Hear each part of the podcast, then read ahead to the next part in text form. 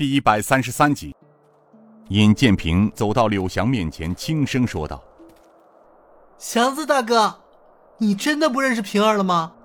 柳祥看着眼前的尹建平，似乎有些熟悉，但想不起来是在哪里见过。他摇了摇头：“呃，这位公子爷，我们认识吗？可我怎么也想不起来呀。”尹建平拉起了柳祥的手，说道。祥子大哥，你真的忘了？八年前是祥子大哥往破道观里天天给我们兄妹送吃的。我是尹建平啊。刘翔终于想起来了，眼前站着的这位贵公子是尹建平。他激动地抱住尹建平，悲声道：“天哪，真的是你啊，平儿！”尹建平含泪道：“嗯，祥子哥，是平儿回来看你了。”柳叔他还好吗？娟子姐姐好吗？柳翔拍着尹建平笑道：“平儿啊，多亏你还记得我们，我和娟子都好。倒是父亲，他他只怕熬不过这个月了。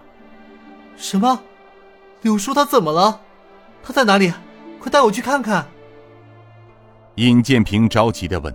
柳翔含泪道：“在屋里躺着。”尹建平放开了柳翔，朝屋内急速走去，差点和刚出门的娟子撞个满怀。娟子见忽然闯进了一个公子，也愣住了。柳翔笑道：“娟子，是平儿回来了。”娟子还是莫名其妙的扭头看着柳翔，样子有些迷惘。尹建平进了内屋，他看见了刘子和。此时的刘子和与当年的刘掌柜判若两人。此刻，刘子和面色灰青，气若游丝，脸上长满了胡须，也许是几个月卧床未休事的原因。尹建平感到一阵内心酸楚，他强忍着夺眶而出的泪水，轻声呼唤道：“柳叔，恩公，你能听见吗？我是尹建平，回来看你了。”刘子和渐渐地睁开了双眼，灰蒙蒙的眼神，他脸上挤出了一丝微笑，但很快又昏睡了过去。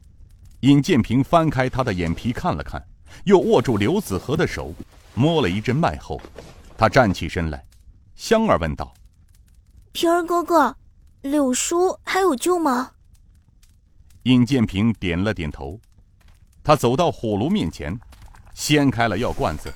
从中拿出了几种不同的药草，看了看，道：“祥子哥，这些药是柳叔自己开的方子吗？”柳祥道：“是的，狗子。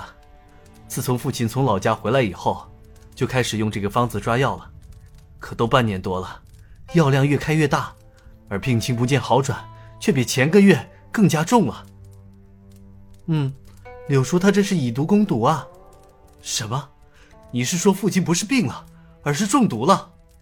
是的，难道柳叔他没告诉你们吗？娟子和柳翔都点了点头。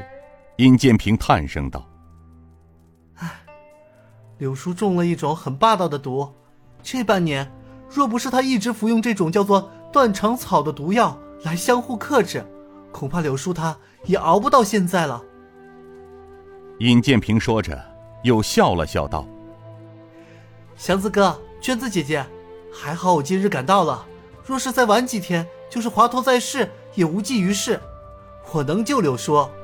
祥子哥，你们赶快去烧两桶热水，再准备一个浴桶，搬到屋里来。香儿，你跟高大哥去城里药店买两颗上好的人参，尽量要贵一点的。你先从我的行李包里面取两锭金条。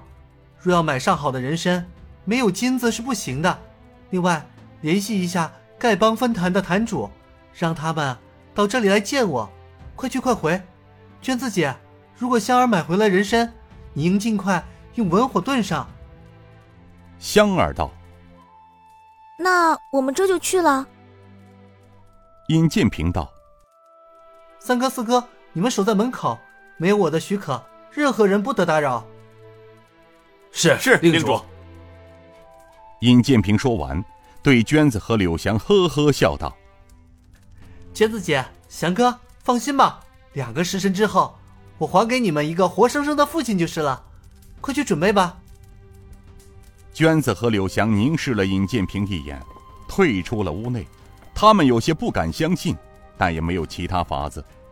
酒楼自父亲病倒之后，可以说没有多少收入，几乎是停业状态。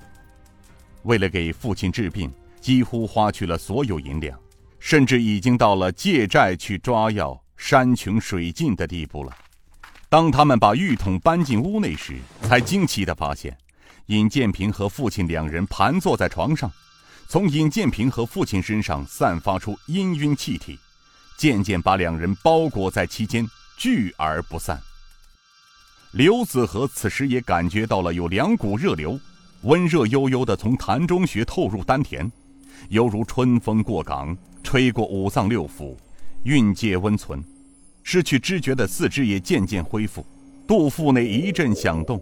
下体开始冲出一股臭味难闻的气体，接连放了好几个响屁之后，刘子和开始收敛身心，接引从痰中穴涌入的气流，引领着冲破全身各大穴道，最后归纳于丹田之中，向腿部的奇门穴逼去，接着又冲破了风市穴、伏兔穴，最后又从少阴、三焦过了任督二脉。